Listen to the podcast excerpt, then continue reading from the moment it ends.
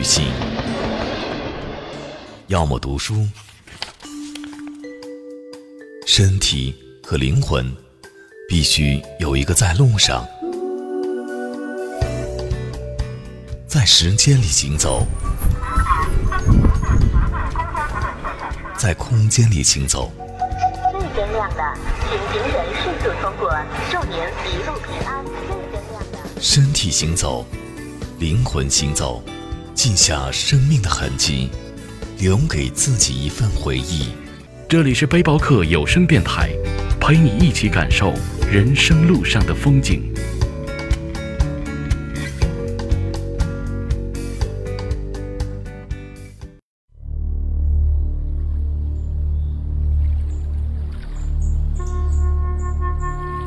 沿着桃红柳绿的西子湖畔骑车，等一场春雨滋润心扉。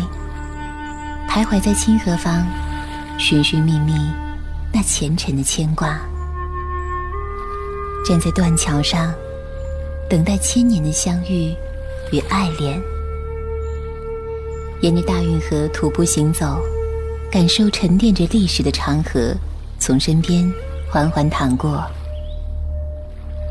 很多缠绵悱恻与这里有关，很多英雄气概在这里长眠。这里是杭州，一个令人梦驰神往的地方。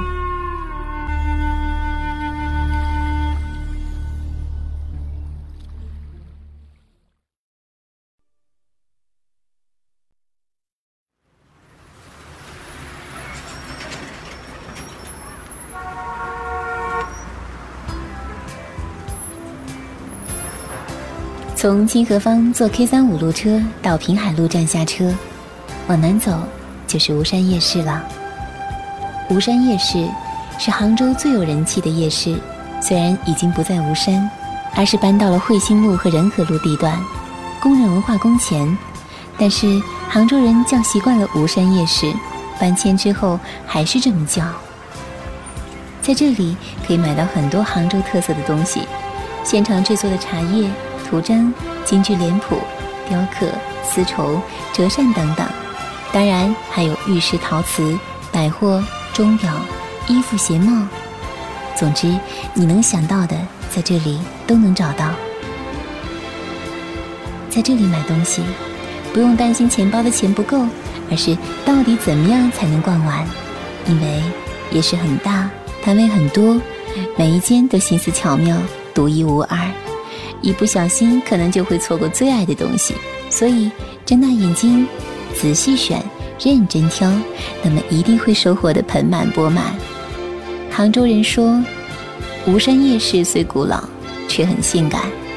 过去是卖古玩字画，后来逐渐扩大影响，成为无所不包的夜间集市。在路边摊买一杯奶茶，还有一串章鱼丸子，我们边吃边逛吧。这里的开价不低，所以会砍价就变得优势十足，商品琳琅满目却平易近人，这就是夜市的好处，花钱不多，收获满满。在这里扫货的外国游客也不在少数，他们径直就能找到一些店铺，这里的仿货质量不错，价格可爱，一次多买几个也不亏。还有汉语说的十分流利的韩国女留学生，亲热地对年轻的老板抛媚眼。叫人不忍心还价。这边摊上，地上堆着满是大大小小的波尔卡圆点或是粗麻布式的衬衫 T 恤，很像是日本设计师川久保玲的风格。吸引的自然不是平常人的目光，反而是一些离经叛道、透着一丝颓废朋克的个性潮人才能看上。拥有强大气场的人才能演绎出不俗的品味，比如川久保玲黑白色调的照片。平凡的花骨头下，一双眼睛永远是冷峻的眼神和漠然的神情。即使在时尚圈中与一群繁华世故的欧美设计师坐在一起，他永远还是那么不温不火，有些拘谨。不过，这里衣服可都是老板的原创设计，穷风流、恶快活的丐帮 look，一点也不输给考究挺阔、动辄数万的香奈儿，带着邪恶的优雅。不对称的对襟，背后鼓出个褶皱大包的风衣，活像巴黎圣母院里的钟楼老人。可正是玩味的设计和出位的搭配，赢得了时尚达人的热捧。在吴山夜市买衣服，挑选的不只是款式，更是一种对生活的追求。合适自己的，总是最好的。当然，还有练摊的现场作画的老艺人，他们在闹市中也不受干扰，气定神闲地坐下就开始作画。有赏识作品的人，他们也不卑不亢，从容的买卖，这份气度的确让人佩服。号称五十三第一潮男的宝华哥，也是吴山夜市的摊主，他的奇装异服和特别装扮也是出了名的，哈伦裤、撒花小腰、水晶耳环就是他的经典造型了，犀利的风格格外引人注目。杭州的特产嘛，你不要在机场买喽，吴山夜市有的是。看那边，小贩高声叫卖的就是杭州的绸伞，轻便的竹骨还带着淡淡的绿色，透着清新的竹香，轻巧柔滑的绸面薄如蝉翼，上面绣着朵朵木槿、水莲，实在是美不胜收。当然，要最新的流行款式也是有的，比如这把豹纹绸伞，野性又不失华贵。看到那边满满的折扇铺了吗？铺天盖地的折扇，这是王兴记的扇子，绝对算得上杭州名品的代表。光绪年间，王兴斋创建了王兴记扇庄，因为做工考究而闻名全国。其首创的黑纸扇还被作为贡扇送往朝廷，供王孙贵族们使用。迷恋这里的清茶、藕粉和糖桂花，但。更迷恋这里的夜色。从吴山夜市出来，到西湖边上吹吹风，看雷峰塔的灯光早已熄灭。杭州夜色像一双迷离的眼睛，看着身边的你我，想要读懂他的眼神，可是直到最后，依然一知半解，一颦一笑，只能深深的沉醉。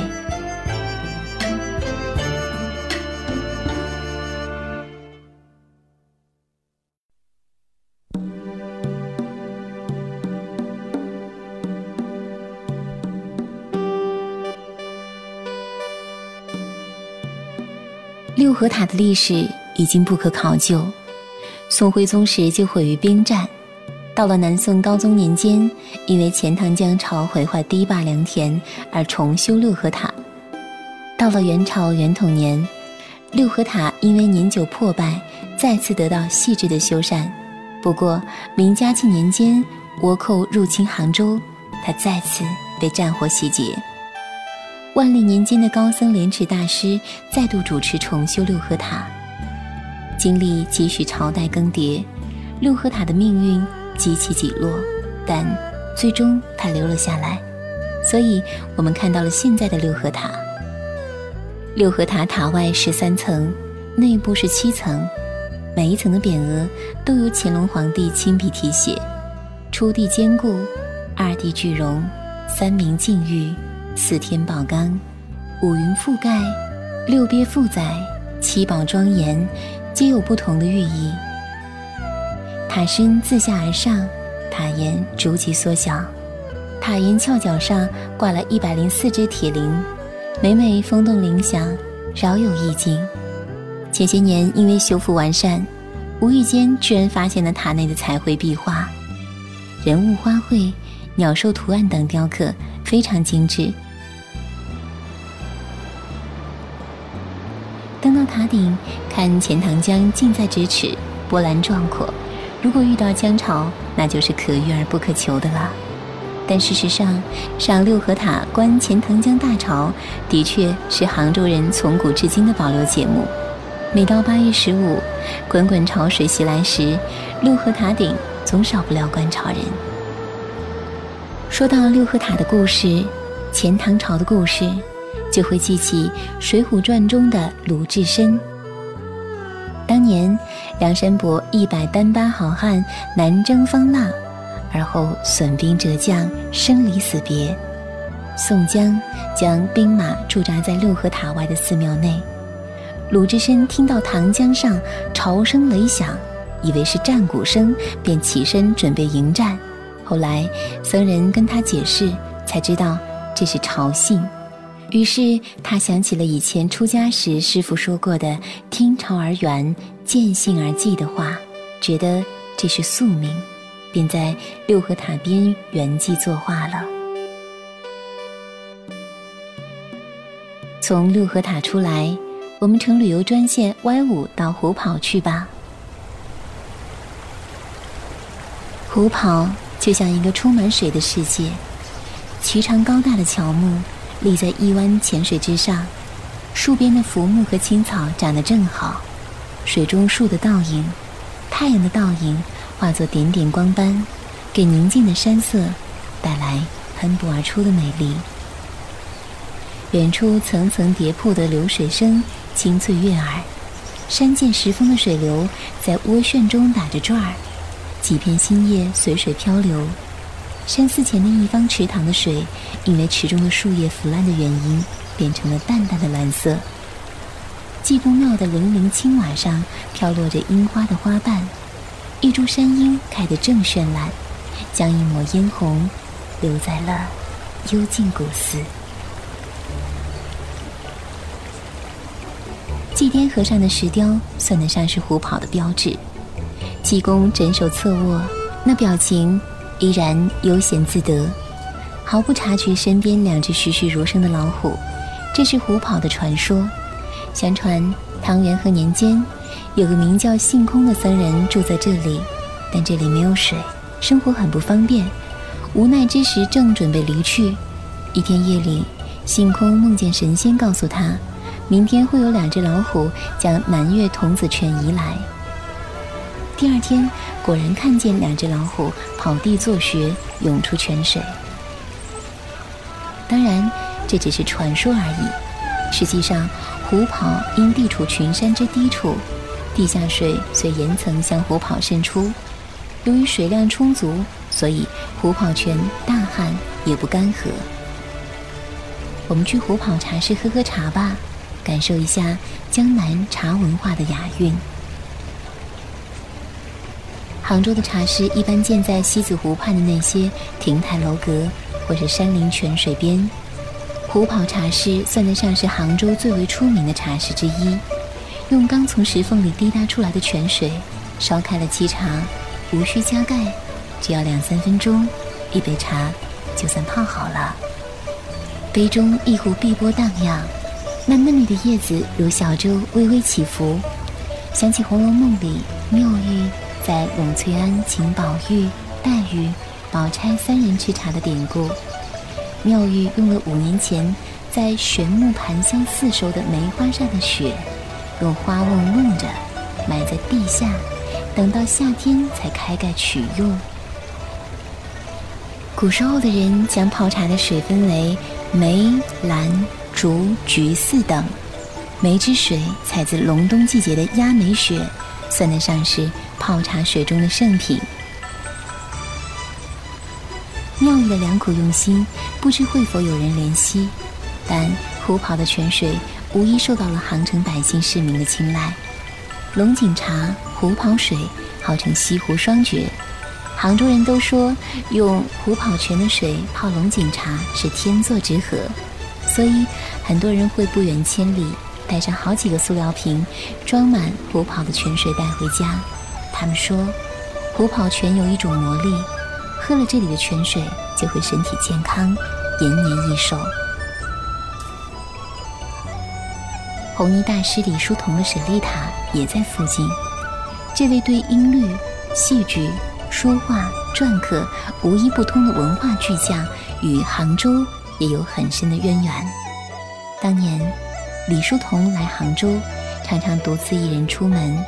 去西湖边的小茶馆景春园吃茶，爱上这清茶淡水的安静，随后又羡慕起有道德的出家人的生活，直到后来去了定慧寺出家，耳边那曲《长亭外，古道边，芳草碧连天》还在悠然回响。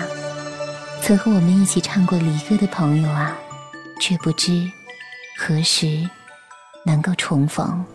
长亭外，古道边，芳草碧。离开一个地方，风景就不再属于你；错过一个人，那人便与你无缘。不一样的梦想，不一样的旅行，不一样的人生，不一样的风景。我在路上，你在哪里？天之涯。背包客有声电台线下青年旅社“围城时光”九月十五日开业，欢迎广大驴友在这里分享你的旅行故事。更多资讯，请关注我们微信平台 lxtx 五二一，新浪微博背包客有声电台。梦寒。